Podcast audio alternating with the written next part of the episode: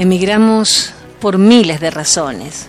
Libertad, economía, ansias de progreso, seguridad, reconocimiento laboral, educación, por amor, buscando un cambio o simplemente por aventura y muchísimas otras causas que un día nos hacen preparar las maletas y decir adiós a nuestra tierra. Muchas veces nos sale bien y otras no tanto. A los que la vida nos regaló una nueva oportunidad, el agradecimiento eterno a la tierra que nos cobijó.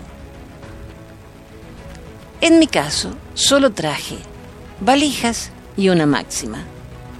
Donde fueres, haz lo que vieres. Me encontré con costumbres diferentes y me adapté.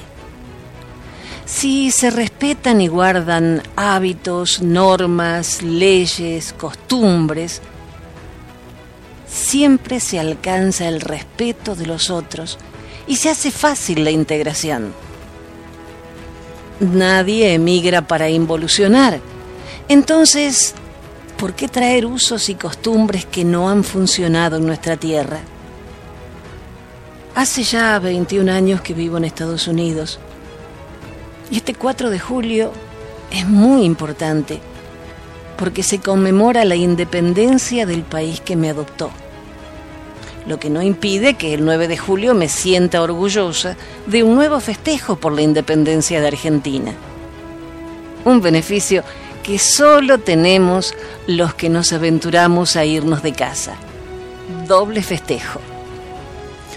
Hoy mi vida está aquí, pero una parte de mi corazón queda en Argentina, donde está mi familia y amigos que compartieron media parte de mi vida.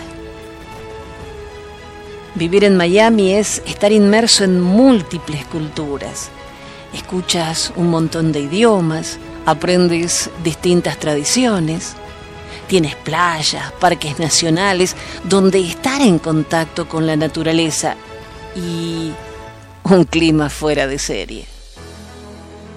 Mi gratitud eterna a este país que me abrió los brazos. Feliz 4 de julio. Hasta la próxima.